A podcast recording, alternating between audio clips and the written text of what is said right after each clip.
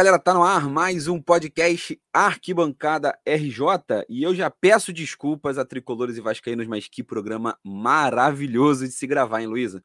Nossa senhora, hein? Que energia, a energia do Rio de Janeiro, ela tá uma energia gostosa, tá um negócio assim diferenciado, tá um clima assim para principalmente para a torcida é, alvinegra e a torcida rubro-negra assim maravilhoso, um negócio assim que há muito tempo é, eu não sentia isso. Inclusive, comentei é, antes da gente começar a gravação como o Fluminense foi benevolente, né? Foi quase uma atitude fofa com os torcedores do Rio, né? Porque o torcedor do Botafogo estava ali, sem jogar, né? Despretensiosamente, pum, toma um rival sendo eliminado. O do Vasco tava puto, que tinha perdido o clássico, pum, toma, Fluminense eliminado. E o do Flamengo já estava feliz e ficou mais ainda. Então, um negócio assim, quase uma atitude carinhosa do Fluminense. Hoje, dia 17 de março, às 9h30, nesse momento, a gente está gravando o episódio 47 do nosso podcast. Eu sou o João, torcedor rubro-negro, e estou aqui para falar dos outros, também dos outros três grandes clubes do Rio de Janeiro. É, para falar de Botafogo, fala aí, Luísa, beleza? Oiê, beleza, João. O Botafoguense está aqui, né? Como você falou, só esperando ver o que vai acontecer. E graças a Deus, extra-campo tá tudo muito bem, muito bom. Muitos reforços vindo aí. E tá engraçado, né? Vendo os rivais e até outros clubes de outros estados falando do Botafogo, eu acho que estão se preocupando muito, né? Como eles falam sempre, Botafogo, ah, agora é time pequeno, não bota medo em ninguém, não sei o quê. Estão vendo os reforços e o pessoal já está começando a chiar, ficar com medo. Eu estou achando essa vibe engraçada, mas por enquanto a gente está aqui quietinho na nossa, esperando chegar o Fluminense, né?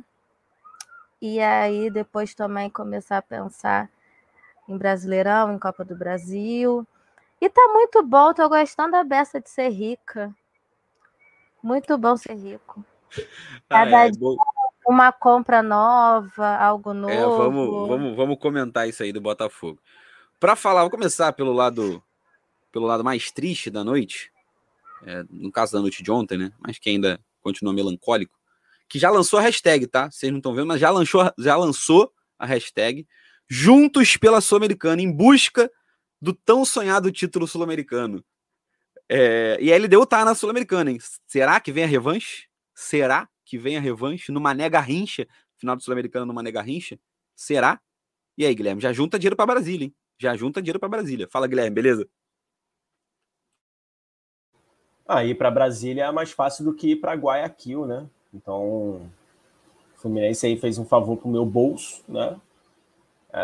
Estou é, bem satisfeito com isso. Agora que você me, me apresentou esse outro lado, né? Eu, eu sou uma esse pessoa... prisma ficou interessante, né? Eu sou uma pessoa positiva, né? Eu tento olhar os fatos pelo lado positivo, né? E é isso, pô achar voo para Brasília muito mais tranquilo, dá até para ir de carro de repente, né? Achar aí uma, fazer uma caravana com os amigos. Irmão, vai dar tudo certo. Rumo, rumo, rumo a Brasília. e para falar do lado derrotado do clássico de ontem também, é, Marcelo, é, e aí, como é que estão as coisas por aí? Ah, tudo bem, João. Melhor hoje, né? Ontem a gente estava no Maracanã ontem, é, feliz pela, pela torcida do Vasco, que realmente deu um show ontem no Maracanã, é, mesmo em menor número. É, mesmo o Vasco está tá com um bom contingente, devia ter uns 15 mil vascaínos, 16 mil. É, o Vasco cantou, a torcida do Vasco cantou muito mais que a torcida do Flamengo e realmente demos um show. No campo que foi triste, né? Tem toda essa questão da arbitragem é, que a gente vai debater aí. E é isso, o Flamengo venceu, agora vamos pensar na próxima partida. É isso, como eu falei, vamos começar pelo Botafogo, é, porque foi um assunto mais. Apesar né, da, da semana movimentada do Botafogo, conseguiu ser ofuscada pelos outros acontecimentos. Né? O Botafogo anunciou durante a semana, né? Da semana passada do nosso programa foi na última segunda-feira, na outra segunda-feira da outra semana. Então, entre o episódio 46 e o episódio 47, agora da, dessa semana, o Botafogo anunciou o zagueiro Felipe Sampaio, que estava no Gangan da França, da segunda divisão. Acho que é um grande. Aí tá na cota de apostas, né? Agora que tá rico, pode contratar um maluco desse e ver no que dá.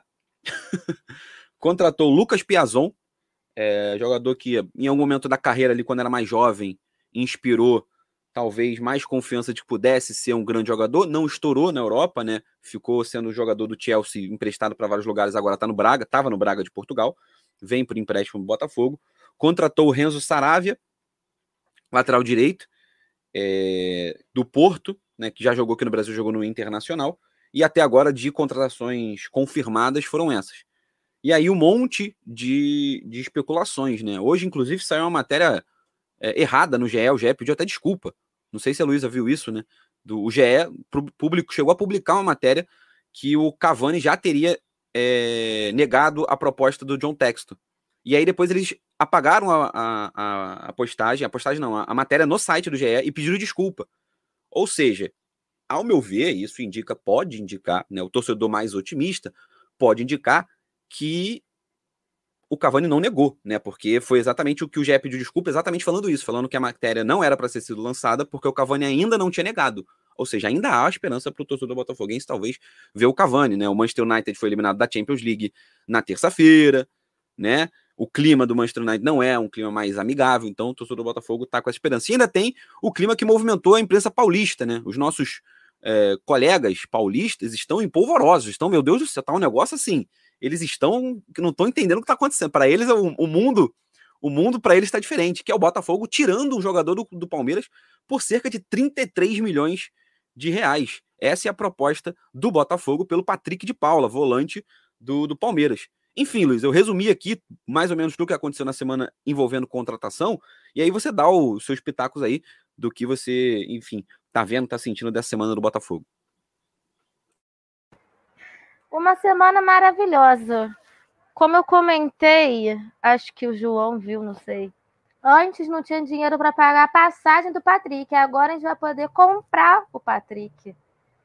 É uma realidade, uma nova realidade surreal e é muito bom. Assim, né, o Botafoguense ainda fica assim, gente, o que está acontecendo? Porque é, os jogadores estão vindo no, e não, a gente não está precisando vender qualquer um muito rápido a preço de paçoca, que era o que mais acontecia, né? Uh, o jogador, o melhorzinho que tinha já era vendido porque precisava do dinheiro, né? Ia para qualquer time a preço Guilherme está entendendo isso, tá? Guilherme está bem entendendo isso essa semana também, né? é, tá vendo, Guilherme? Que tristeza que é perder um jogador. E olha que o deles é muito bom, né? Um jogador muito bom. A gente perdia, assim, aquele jogador que nem era isso tudo, mas era o que se destacava. e vendia por preço risório, né? Isso irritava bastante, assim, mas era o que tinha, era o que podia acontecer porque estava precisando, né? E agora a gente pode chegar e falar, ó, vou comprar por tanto, é esse valor que eu quero e é isso aqui, tá bom para você? Pode negociar melhor, né? E, e aí o que eu estava falando também no início, né? Tá engraçado ver o pessoal de São Paulo, os clubes cariocas, tipo, ah, esses reforços não estão com nada. O Botafoguense acordou é, pensando que ia chegar o Cavani, chegou o outro. Gente, também não é assim, a gente não vive no mundo da Disney, né? Achando que vai ter Messi, Cavani e companhia porque tem dinheiro. Mas os que estão chegando são bons jogadores, né? E então, assim, parece um pouco. É engraçado, parece um pouco de recalque, né? Dos, dos rivais. E eu ri muito do, de um tricolor hoje no, aeroporto falando: Abel, o Botafogo, Abel, meu Deus! Tipo, cara, tá montando time ainda e os caras já estão desesperados. Imagina quando o time é, estiver eu, pronto eu, eu, e a gente começar a vencer todo mundo. eu dei a letra. Eu dei a letra na, na semana passada. Eu falei do, do recalque que ia vir. Veio de mim. Eu fui o primeiro a, a fazer essa auto, é, autocrítica. Né? Eu falei, recalque existe, esse recalque existe. Mas é a nova realidade da SAF aí do, do Botafogo. Mas e das contratações? Como é que tá, enfim, esperando? Não, nenhum, não vem nenhum grande nome, aquele cara que você fala assim, pô, esse cara que vai sobrar no Brasil, né? Ainda não vê a sua contratação. Até porque eu vi muita. Eu vi a torcida do Botafogo tá muito dividida com esses novos nomes, né? São nomes que vêm da Europa, com experiência europeia, então isso já muda o padrão que o Botafogo vinha trazendo de contratação, né? O Botafogo olhava muito mais para os pequenos do Carioca do que, né, para a Europa para trazer contratações. Então isso já mudou um pouco o perfil. Mas, por exemplo, o Renzo Sarave ele foi reserva do Rodinei no Internacional. Né? Ele sai Nossa. do Inter sendo reserva do Rodinei. O, o, outro cara veio da. O Felipe Sampaio vem da segunda divisão da, da França, né? Que não é o campeonato mais competitivo do planeta Terra, né? E o Lucas Piazon é um cara que não se firmou na carreira. Enfim, como é que você vê? Você vê mais com desconfiança ou mais com, com esperança esse momento do Botafogo? Então, é, são nomes, como você falou, né, que não são muito conhecidos. Mas é, são nomes que muitas pessoas que acompanham ou foram procurar saber estão dizendo que são bons jogadores. E assim, para gente que está acostumado há muitos anos com jogadores muito, muito, muito ruins, né? Ah, um jogador que era reserva do, do Odinei, mas sei lá, pode ter avançado, pode ter melhorado é. lá fora. Talvez vai chegar aqui vai ser muito melhor do que um. Opa, vocês ouviram? Mas pode seguir, dá para seguir. A da criança. Mas dá, dá para seguir. Vai ser muito melhor do que um Barão de Guia, que era estrangeiro. Porque o Botafoguense era assim, né? Falava que era estrangeiro, já endeusava a pessoa. Uruguai endeusava Barão de Guia, não o sei sotaque, lá. O sotaque espanhol já enganou todos nós. quem, é, nunca, aqui, quem nunca achou que um gringo ia jogar bola no seu time, não tá, tá torcendo errado, né?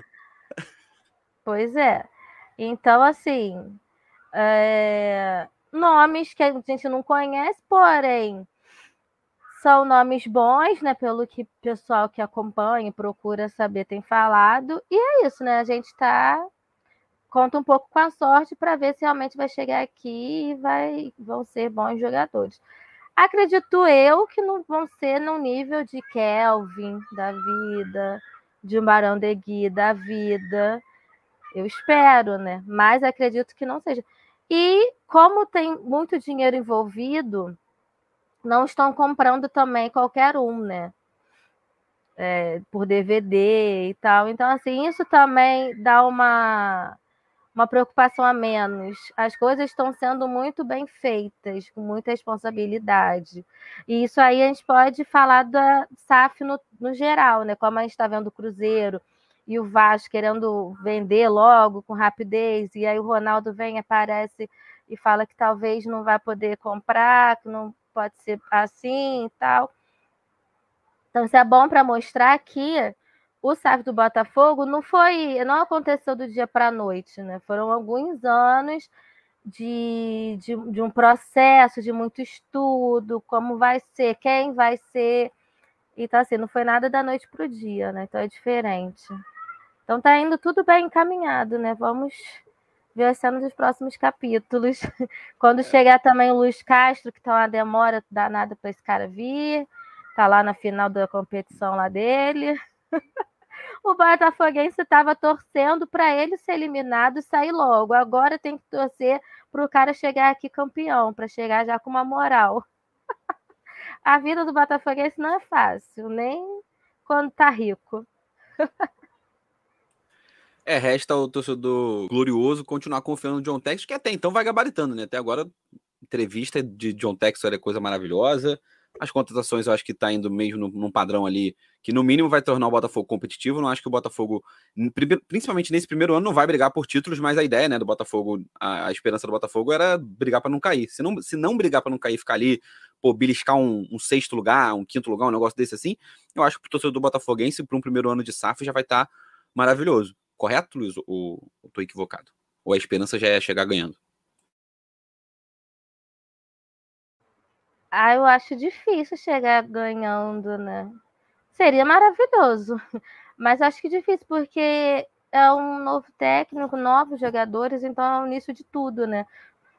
O técnico passa como ele quer que o time jogue, o time se entrosar, o time começar a ter é, realmente um bom entrosamento, e aí começar a vencer.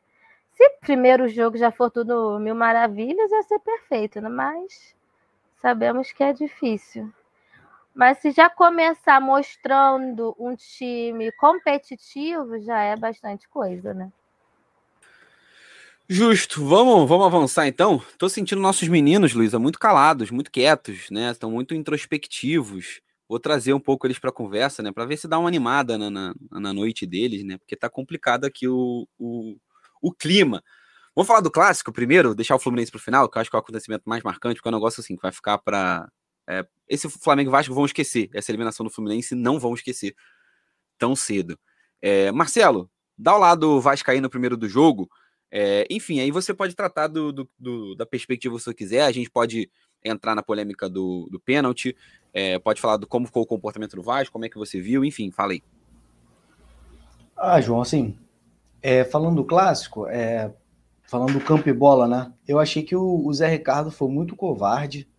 É, esse é o termo mesmo, assim, eu acho que realmente você está jogando com o Flamengo, que é um time superior, você vai botar um time até mais defensivo para sair no contra-ataque, né? Mas também se você ficar tomando sufoco o tempo todo, as chances, né, logicamente, são grandes de você tomar um gol. Então eu acho que a estratégia do Zé Ricardo foi equivocada. O Vasco até se comportou bem defensivamente, mas por não ter contra-ataque, por não ele não ter criado alternativas, né, o, o, trabalho dele é esse, mesmo a gente sabendo que ele não tem as peças, ele poderia ter armado uma estratégia melhor para o Vasco, pelo menos dar um trabalho no Flamengo.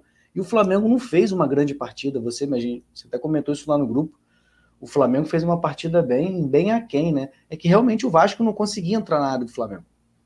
Não, mais uma vez, o que eu, é o que eu já tinha falado isso no outro jogo, o Flamengo não não entra em esse, esse elenco do Flamengo, vitorioso, 2019, ele, ele não entra em clássico com a pegada de clássico. Não adianta, não entra. Exatamente. Não entra. É, jogou a, a ontem, é. jogou ontem como se fosse um jogo contra o CSA. E eu não tô falando que o Vasco é o CSA, não. Tô falando que é o um jogo contra o CSA como se fosse mais um jogo do Flamengo. E não sim, é mais sim. A gente sabe que o clássico não é mais um jogo contra. Né? Não é mais um jogo. Mas enfim, é. continue. É, mas até os jogadores também a, a, a, acho né, que absorvem um pouco dessa arrogância, né? Do, da coisa da hegemonia, de ser, de ser superior, tipo assim, ainda mais o Vasco por estar tá numa situação financeira, esportiva e tal, ruim, então, tipo assim, ah, é o Vasco, então. Não, também acho. Então, e, e esse é o grande ganhar. ponto, entendeu? Esse é o grande ponto. Porque a gente tá pegando o pior momento do Vasco. Sem, aí é sem discussão, certo? É o pior momento da história do Vasco. Né? O Vasco vem fazendo em sequências o pior time da história do Vasco. Já foi 2020, não, não, aí vem 2021. Aí 2022, já, já não começa legal. Né? Aí você vai vindo. E o Flamengo tá. Vou botar aí no segundo melhor, vou deixar lá a época do, do Zico como o melhor momento. E o Flamengo não consegue ser hegemônico no sentido de, pô, paular o Vasco. O, Flamengo ganhou com facilidade, assim, pô, foi um jogo que ganhou fácil uma vez do Vasco, que foi no Brasileirão de 2019, no Sim. jogo do primeiro turno. Foi o único jogo fácil que o Flamengo conseguiu fazer. E pela diferença técnica, é óbvio que eu sei que clássico iguala as coisas, mas assim, eles jogam toda hora, né? Jogam toda hora. Não é que um, não é tipo assim, no universo de 10 jogos, fossem dois, três jogos que o Flamengo pô, conseguiu fazer a vitória fácil. Por exemplo, o que fez com o Botafogo.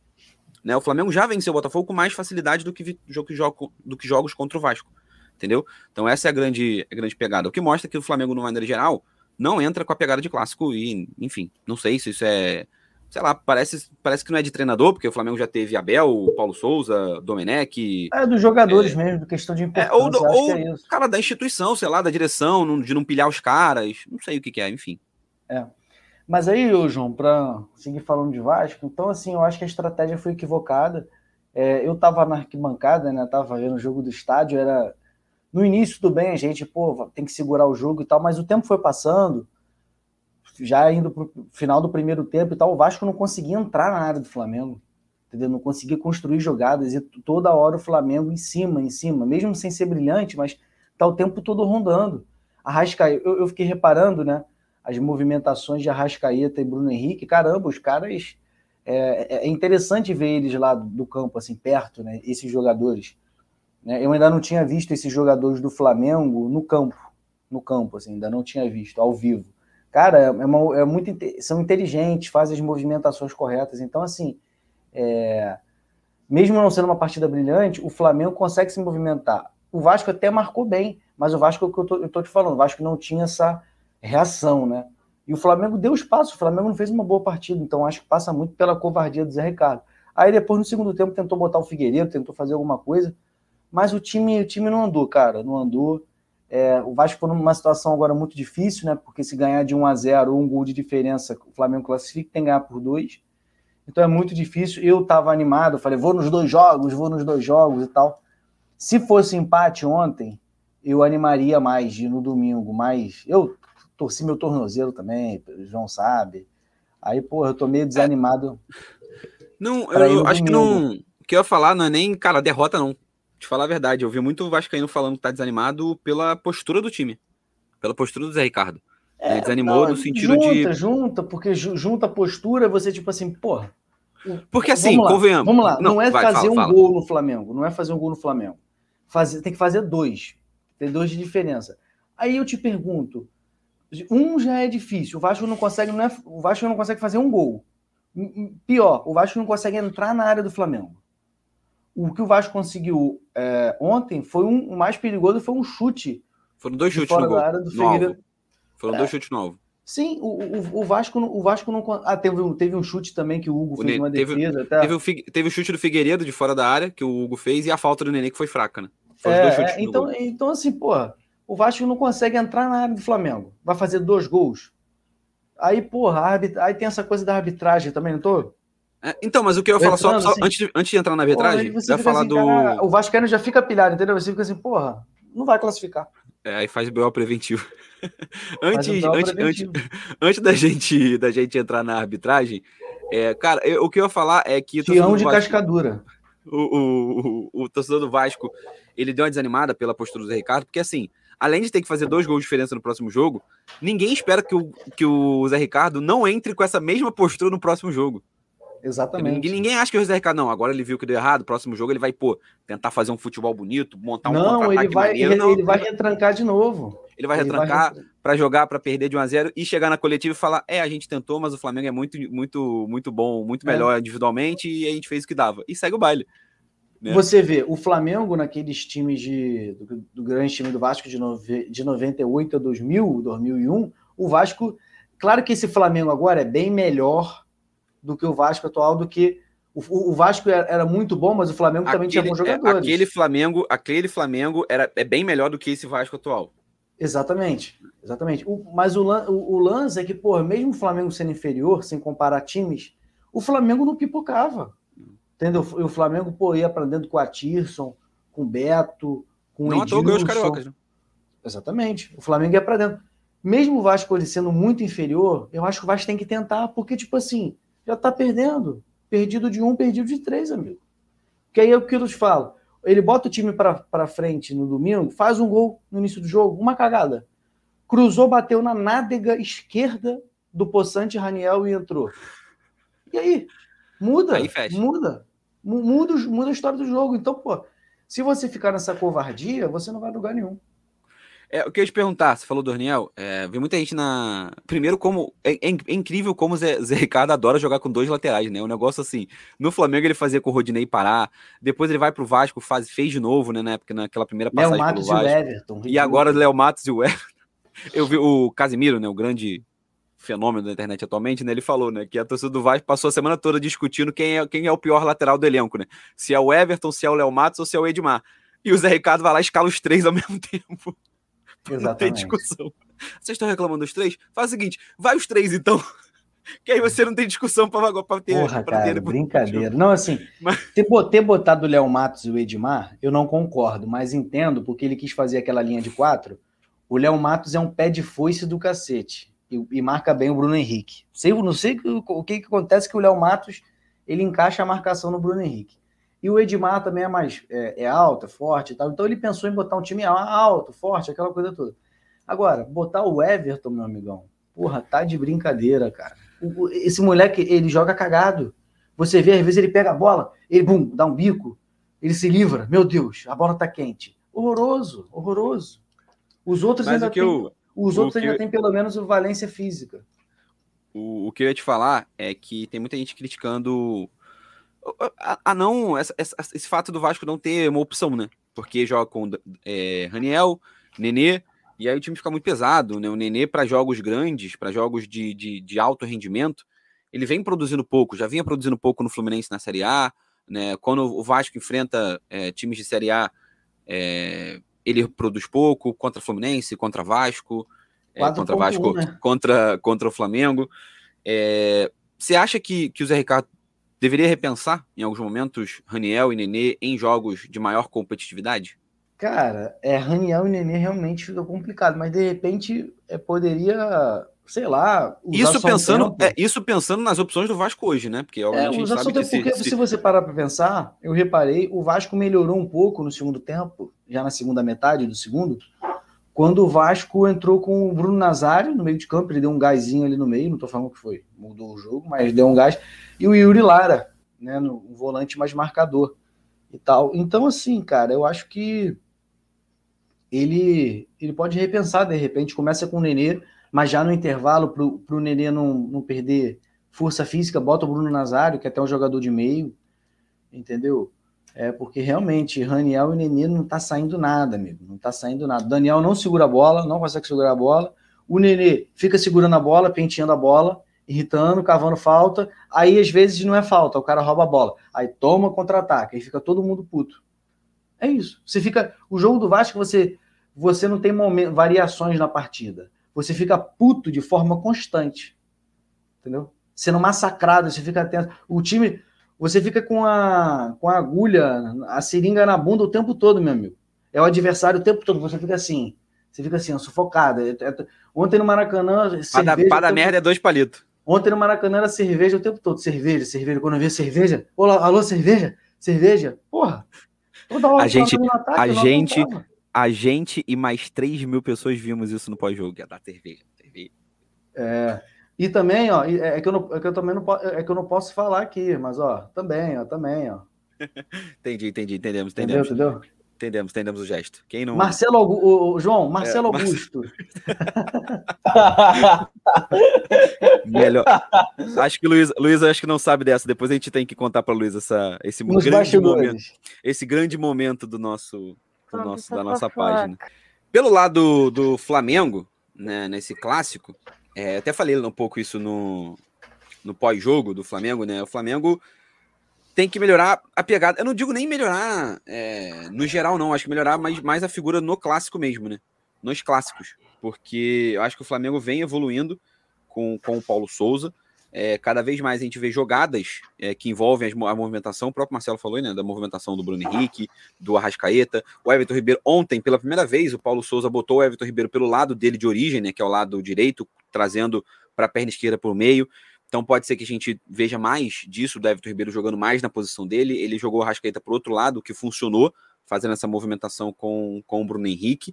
É, e o que o Marcelo falou, eu até comentar, cara, é de realmente isso, né? O Flamengo ficou martelando, martelando, martelando, martelando, e foi assim que saiu o pênalti, né? O pênalti sai disso. O pênalti ele é muito fruto dessa, dessa postura do Vasco de ter se recuado e de ter que ficar defendendo. Geralmente, pênaltis de mão, de, de dessas jogadas assim, eles, eles geralmente são frutos disso, né? De um time colocando pressão no outro e aí é tanta bola dentro da área, tanta coisa que acontece que uma hora o jogador, né? Quanto mais ele é acionado ali, maior é a chance de, de dele errar né? Então aconteceu aí. E aí o Gabigol, né? É inacreditavelmente a capacidade que o Gabigol tem, e o Thiago também, o goleiro do Vasco também, né? ajudou bastante, né? Ele cai uns seis meses antes, ele já tá dobrando a perninha dele para cair no chão. É, e aí o Flamengo fez o gol e depois pouco produziu, né? O Flamengo é, não, não conseguiu tirar vontade é, para sei lá, eu falei lá no pós-jogo também. Não é que eu tô querendo que o Flamengo goleie o Vasco em todos os confrontos, não quer dizer, querer eu queria, né? Seria, seria um mundo, porra, maravilhoso. O Flamengo goleasse o Vasco todos os jogos, seria a perfeição. Mas eu não tô falando que o Flamengo tem que, tem que massacrar o Vasco todos os jogos. Mas tem que pô, pressionar, é um time mais, é um time inferior. Se o Flamengo pega é, o, o, o mesmo time do Vasco vestindo outra camisa, é, eu ia querer que esse time Flamengo fosse para dentro. E assim é como o Vasco, talvez seja maior ainda essa vontade, talvez deveria ser assim a vontade do Flamengo, desse elenco do Flamengo, e não é. Não é, a vontade do Flamengo não é. é dito isso, é, dois pontos é, a destacar, que eu queria, no nosso pós-jogo curto não deu tempo de, de falar, mas é Andrés Pereira, senhor Andrés Pereira, enfim, né, é um, é um negócio surreal, como ele ainda tá no Flamengo, o negócio vai ser concretizado, né, o pitico da galera vai ficar no, no Flamengo, e cada vez mais ele vai precisar Olha, o Marcelo mostrando o rango pra gente aqui. Acabou de chegar salgadinho, minha avó acabou de chegar de uma festa. Olha só que maravilha, hein? Que covardia. Que covardia. Sim, servidos, servidos. Que covardia. Mas eu ia falando, né? O Andrés Pereira vai ficar aqui, né? O Andrés Pereira. E, e como ele parece estar tá com o mental cada vez mais abalado, cara. Ontem ele perdeu, ele foi desarmado três vezes. Uma, uma das vezes eu não ia botar culpa nele, não, tá? Porque uma, uma das vezes foi uma. O Felipe Luiz jogou a bola para ele, deu uma pedrada, ele tentou dominar a bola do Felipe Luiz e acabou perdendo. Mas ele, errou, ele perde a bola, é, e eu tive, não estava no Maracanã, mas pela minha reação em casa e pelo relatos de quem foi ao Maracanã, a torcida sem paciência nenhuma, assim, é o, André, André, André erra um passo pro lado, a torcida, ah, vai pra casa do caralho, vai tomar no cu seu merda, sai daqui, vai embora do Flamengo. Que é a minha reação quando o André respira errado. Se ele respira errado, eu já quero xingar ele e, e, e, e enfim.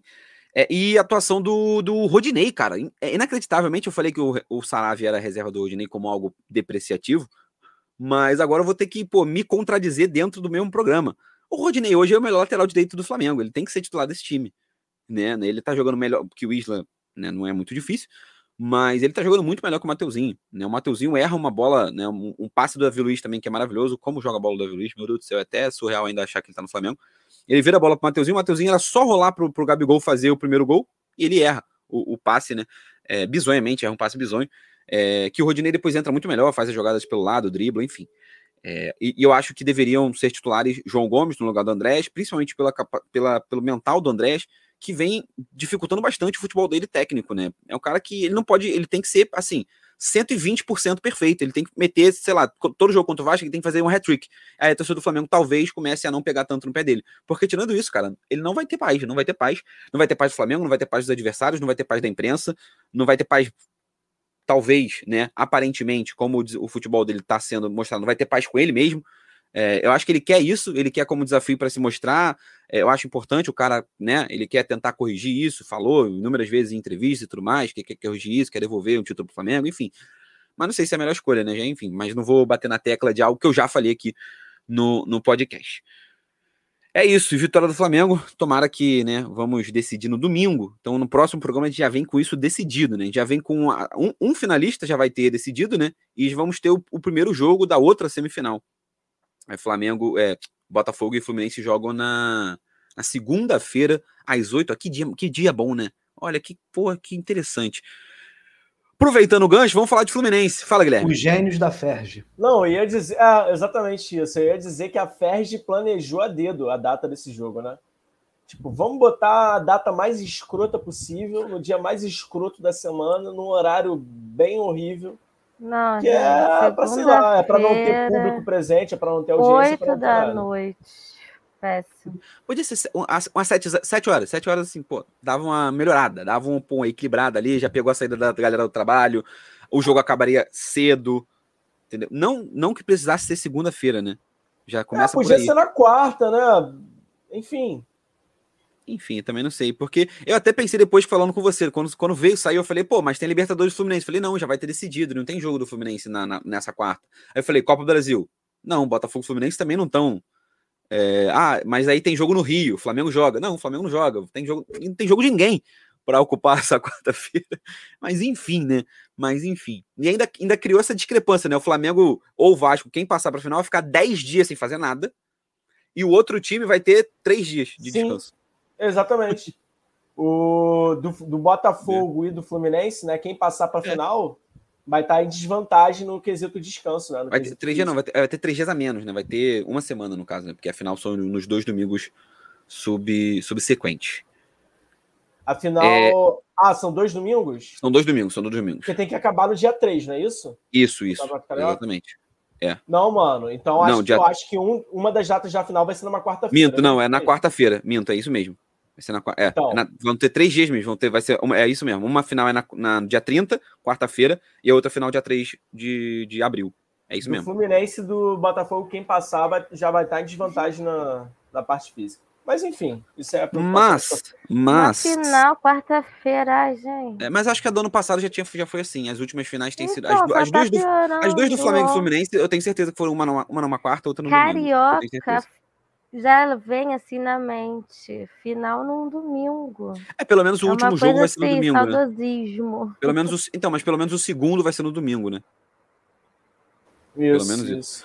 Mas vamos ao que interessa desse programa maravilhoso. Inclusive, vai ser a capa. Eu não mostrei a capa ainda, mas vai ser a capa do nosso programa. Vai ter Abelão na capa. Vai ter William Bigode na capa. Tem Felipe Melo na capa. Tem a taça da Libertadores que o Fluminense não vai conquistar né? Na capa também vai ter tudo isso na capa. Olha só que maravilha.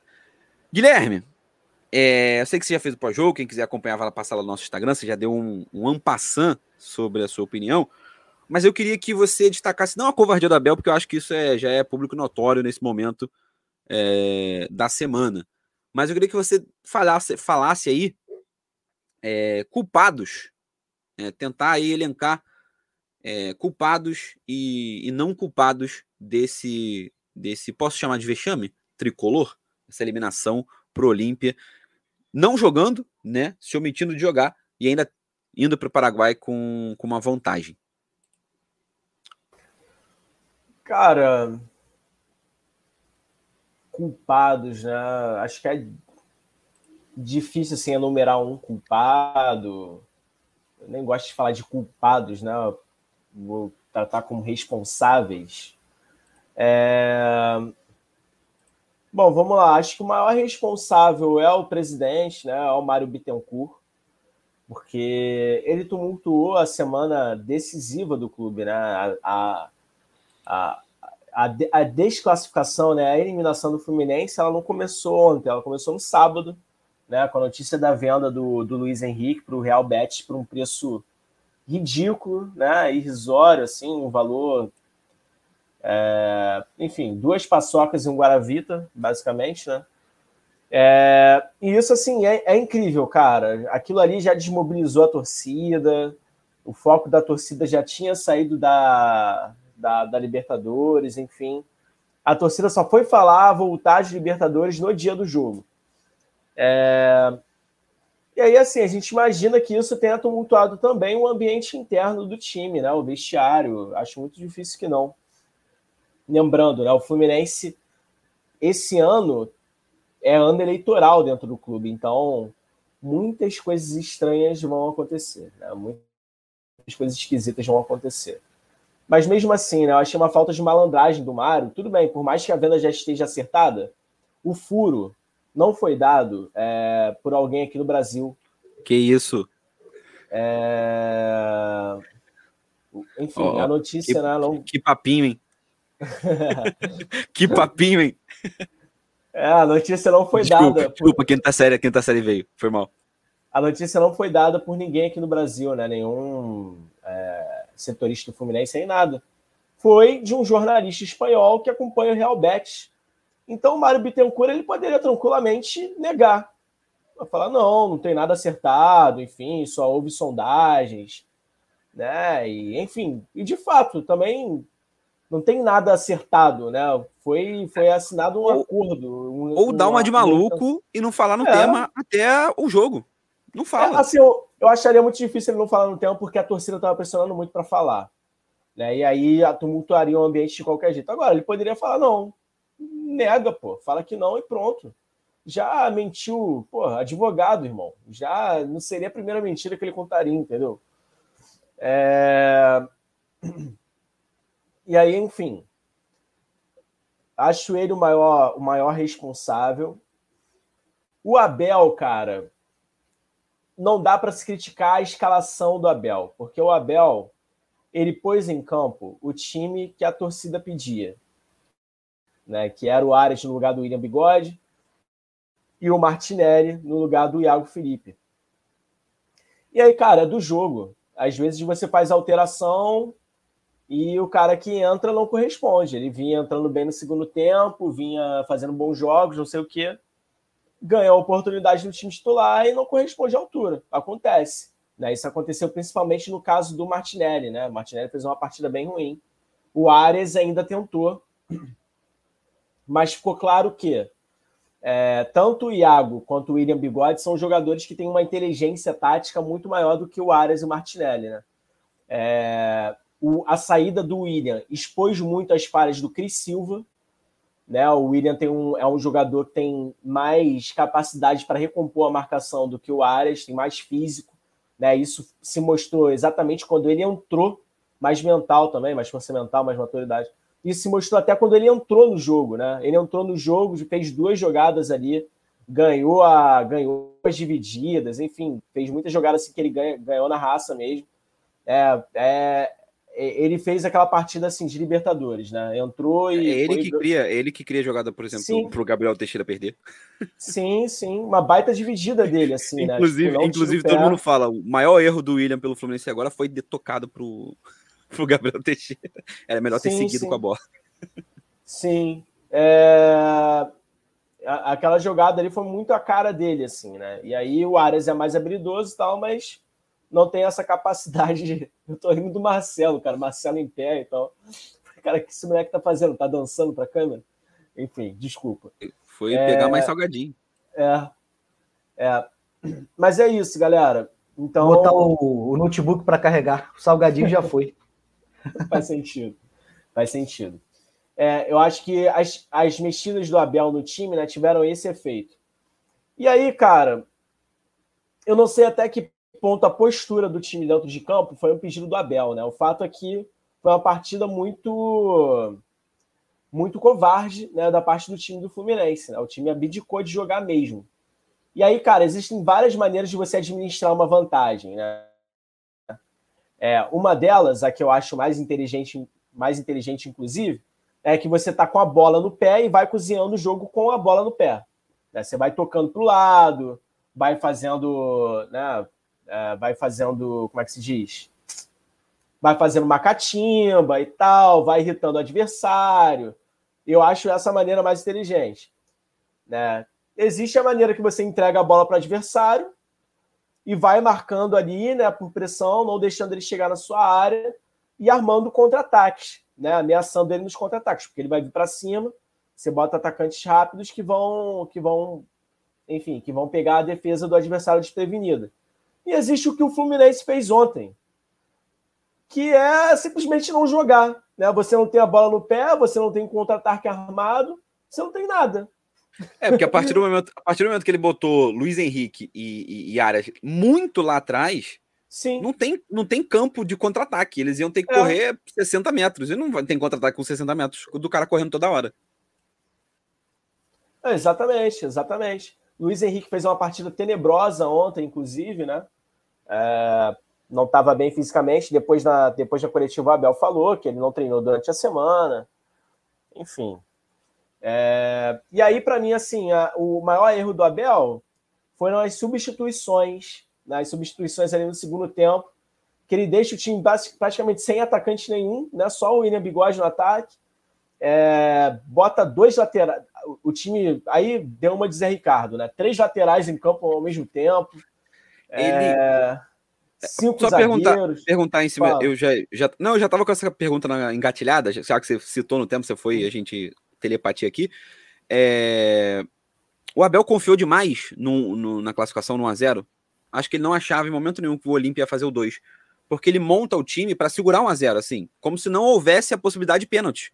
Porque não parece que. Porque a, a, a escalação final do Fluminense não é a escalação é. de um time que, poxa, pode ser que a gente vá para os pênaltis, hein?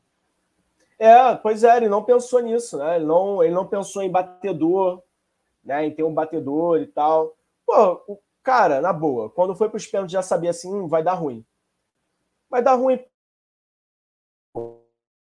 Porque, a não ser que o três pênaltis. Porque, caraca, o, o William não é um grande batedor de pênalti. Felipe Melo, muito menos.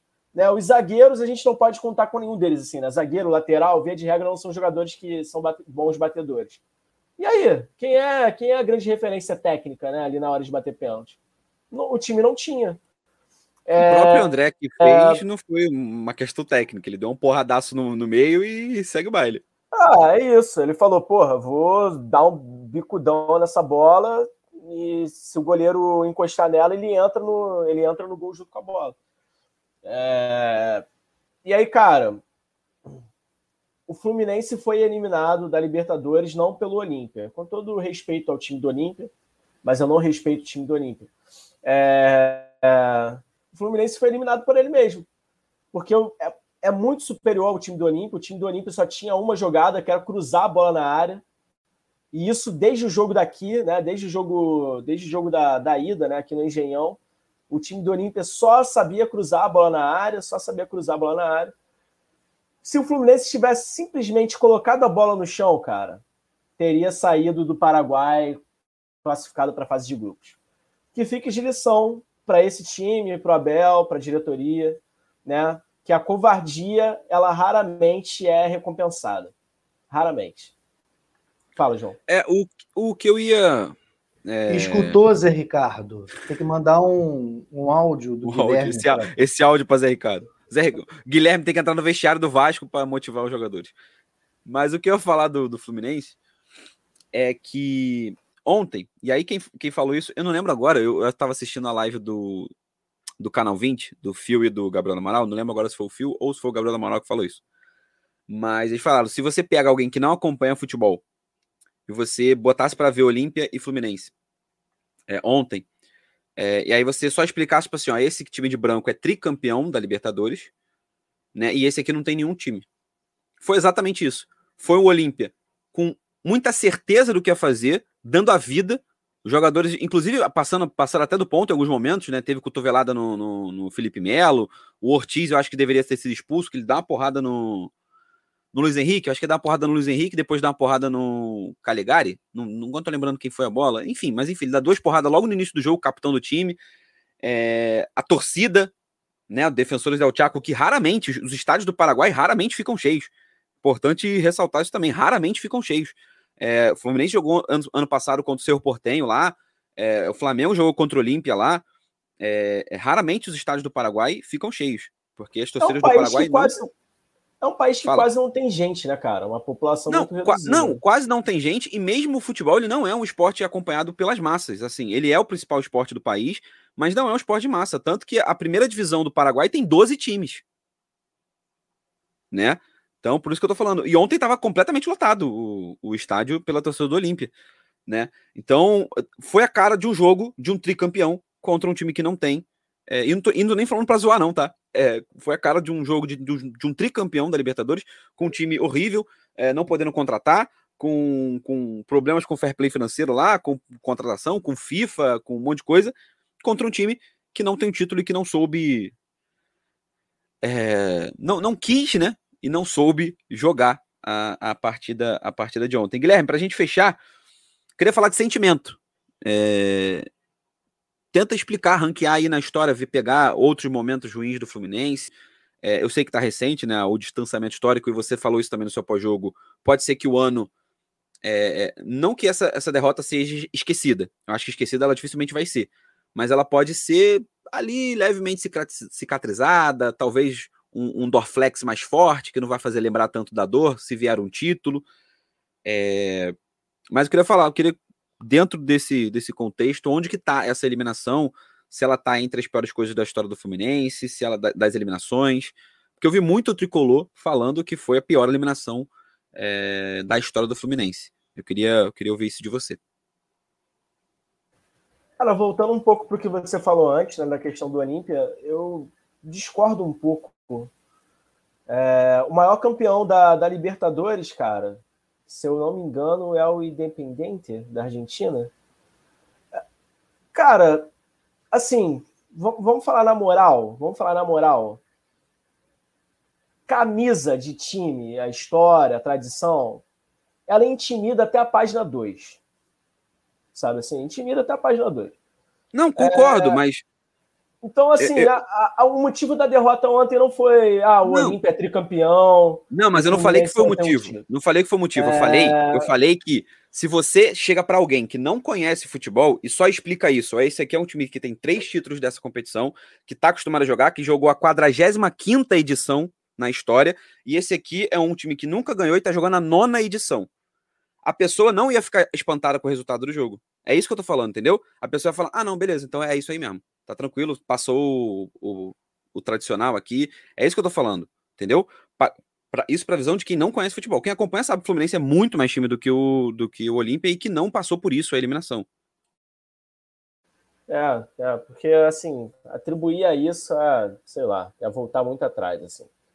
É, o Manchester City é um time até ontem sem, história, sem muita história na Inglaterra e o Manchester United tinha história beça, né? Hoje em dia, quem é o United?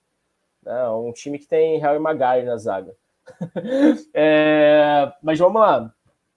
É, falando da questão de sentimento, cara, com relação a com relação à eliminação, eu não acho, não acho a pior eliminação da história do Fluminense, não. É, pô, o Fluminense já perdeu uma Libertadores dentro do Maracanã, nos pênaltis, assim. Acho que, sabe, é, é, doloroso, né? A eliminação de ontem, lógico, ela, ela dói, assim, e tal. O torcedor sofre, tem mais que sofrer mesmo. Faz parte do esporte. É, mas longe de ser, como é que eu posso dizer? Uma tragédia que vai ficar marcada na história do clube ou qualquer coisa assim. É, sério, assim, não tá assim no, no meu, como é que posso dizer? Meu top 10 Me... sofrimentos como torcedor, não. Mesmo é... se não ganhar nada no ano? Você acha, que não fica mar... Você acha que não fica marcado na história? Cara, acho que não. Acho que não, assim. Cara, coisas que marcam a história de um clube assim de maneira negativa são. Vamos ver. Porque, por exemplo, eu vou botar. Vou, vou dar um exemplo. Vou dar um exemplo. Ah. É, o Flamengo, inclusive, eu já vi o Flamengo ganhar uma Libertadores, mas eu nunca vou esquecer Flamengo e América do México. Assim. Tá marcado na minha história. É um dos maiores sofrimentos da história do Flamengo. Aquela eliminação. Entendeu? Aquele 3 a 0 do Cabanhas do Maracanã. Isso eu já, isso eu já vendo o Flamengo ganhar. Entendeu?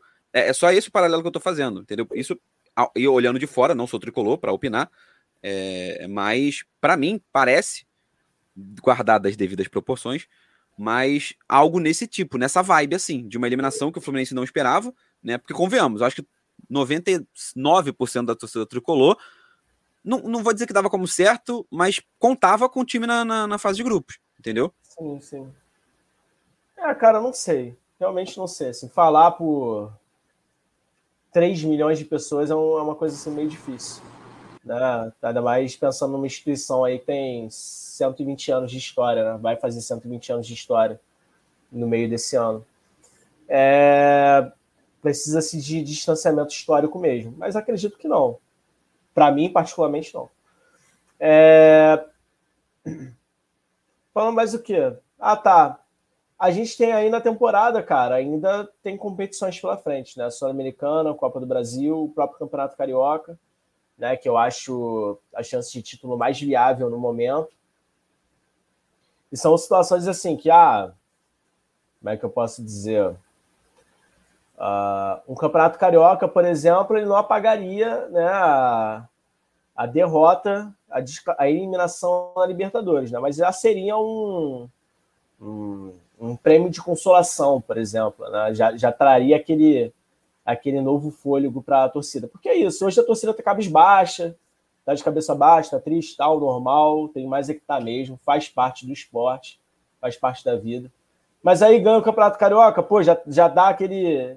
Já, já dá aquela levantada na cabeça assim e fala, pô, beleza, ah, vamos lá, vamos seguir a vida, porque tem o resto da temporada inteira pela frente, sabe? E é isso, é isso. É, eu também falaram, né? O Fluminense colocou uma pressão gigantesca no Campeonato Carioca, né? Porque agora não tem como não ganhar o Campeonato Carioca e não ser uma grande tragédia, né? Porque se perder o Botafogo, acho que já seria. Uma, não uma grande tragédia assim, mas já seria um negócio tipo assim: caraca, hein? Que merda, hein? Porra. Uhum. E se perder o Flamengo, vai ser o tricampeonato seguido do Flamengo em cima do Fluminense. É, que já seria ruim, mas no contexto atual é pior do que o pior. Entendeu? Então o Fluminense colocou uma pressão. É, aquela famosa ganhar é obrigação não se aplica na realidade para nenhum time, né? O ganhar, não ganhar é obrigação para nada. Mas eu acho que o clima de boa parte da torcida vai ser esse né, de que ganhar o Carioca é, no mínimo, assim, ah, é o mínimo que você tem que fazer. De fato, vai ser muito consolação, né? Acho que muito mais pelo contexto do que pelo Carioca em si. É, eu acho que se, é. se eu acho que se o Fluminense está na fase de grupos e ganha o Carioca, iam comemorar legal. Iam comemorar legal. Entendeu? Porque ia ser, pô, fim do jejum, né? Vem desde 2012 sem o título. Eu acho que agora, não, acho que vão comemorar, tenho certeza, se ganhar o Carioca, mas vai ser vai ter sempre uma vírgula ali. É, vai ser. Vai ter um asterisco, né? É, isso um é a minha, minha sensação. O... Mas é isso, galera. Fala, fala, quer dar o finalzinho? O pior que eu acho. Fala, Luísa. Fala aí, Lu. É que, pô, tava vencendo de 3x1, não era? Ou seja, tava ali com a classificação na mão. Isso aí é mais dolorido. Já passei por isso, isso dói. Porque é. a esperança está ali, a classificação está ali na sua mão e deixa. Acabe é. minutos. Dói mesmo, dói mesmo. Agora, agora, pensando no Carioca, né? Vai ter o jogo contra o Botafogo. É, Fluminense, na minha opinião, ainda é favorito porque tem a vantagem do empate, né? Por ser campeão do, da Taça Guanabara. E por esse Botafogo ainda não ser o Botafogo né, dos reforços, o Botafogo da, da SAF, do Textor, enfim. É, ainda é o Botafogo né, do, do, do, começo da temporada mesmo. O que pode equilibrar o jogo, o que pode equilibrar o clássico é o fator psicológico. Né? A gente não sabe como o Fluminense vai estar emocionalmente para esses próximos dois jogos. Né? Pode ser que entre mordido em campo. Tipo, porra, agora a gente tem que vencer essa merda para pelo menos é, trazer assim, um pouquinho de um pouquinho de alegria para esse povo tão sofrido, né? Como diria o Davi Luiz. Ou pode ser que entre muito cabisbaixo, enfim, pô, tudo vai dar errado, ó céus, ó vida, e aí se Botafogo fizer um golzinho, ah lá, já tá dando errado de novo, enfim. Vai depender muito da força mental do time. Né? De qualquer jeito, a gente fica aí esperando pelo melhor. É isso, vamos embora, galera. Vamos embora, já deu quase uma hora de programa. Vamos embora, que a semana ainda promete. Tem semifinal, tem o jogo da volta, tem o jogo da, da ida do Campeonato Carioca. Vamos ver, semana que vem a gente volta aí mais para mais um episódio. Luísa, dá o seu tchau para a galera aí. Valeu, galera botafoguense. Vamos ver se a gente vai ter mais uma semana com muitas notícias boas, muitos bons reforços e ver como o time vai se preparar, né, para primeira, o primeiro jogo contra o Fluminense. Marcelo, dá o seu recado final aí. Valeu, galera. Boa noite a todos. Bom dia também, né? Não sei o horário que vocês vão estar assistindo aí o nosso podcast. Agora, segunda partida, Vasco da Gama e Flamengo, agora com o mando do Flamengo. Vamos ver o que acontece, né? Expectativa zero que Deus nos abençoe e nos proteja. Amém, irmãos. Vou dar o meu tchau aqui, galera. Então, é, deixar o Guilherme para o final. Valeu, nação rubro-negra. Tamo junto. É, vamos lá, vamos. Começo de temporada, o Carioca, ele, pra gente, é, já se tornou corriqueiro ganhar. Né? é o tricampeonato, mas eu quero o tetracampeonato, porque seria algo histórico que o Flamengo não tem.